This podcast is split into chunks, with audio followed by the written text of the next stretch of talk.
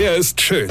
Er ist blond. Und er ist der erfolgreichste Comedian aus Rheinland-Pfalz. Ich werd der Pierpasmus. Exklusiv bei RPA1. Sven Hieronymus ist Rocker vom Hocker. Ich war neulich mit meiner Frau aus.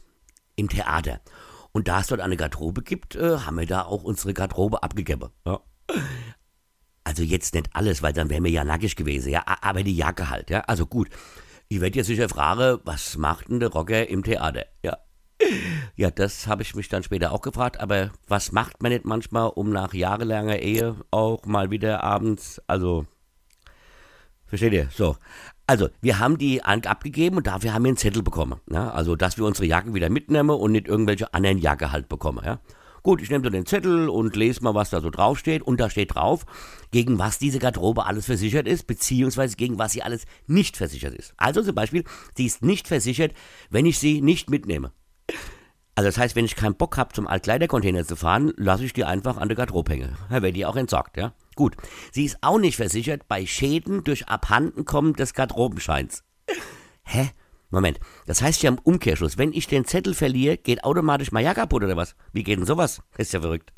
Aber der Knaller kam zum Schluss, pass auf. Des Weiteren ist die Garderobe nicht versichert bei Streik der Angestellten. Äh, Ist ja auch Schwachsinn, oder? Ich meine, denn wenn die streike, nehmen die ja auch die Garderobe gar nicht erst an. Und wenn die die nicht annehmen, dann bekomme ich auch keinen Zettel. Und wenn ich keinen Zettel habe, dann geht ja, wie oben bereits erklärt, eh alles an der Arsch. Aber jetzt kommt's. Die Garderobe ist nicht versichert, pass auf, bei Krieg. Ich habe gedacht, ich lese jetzt richtig wie bei Krieg.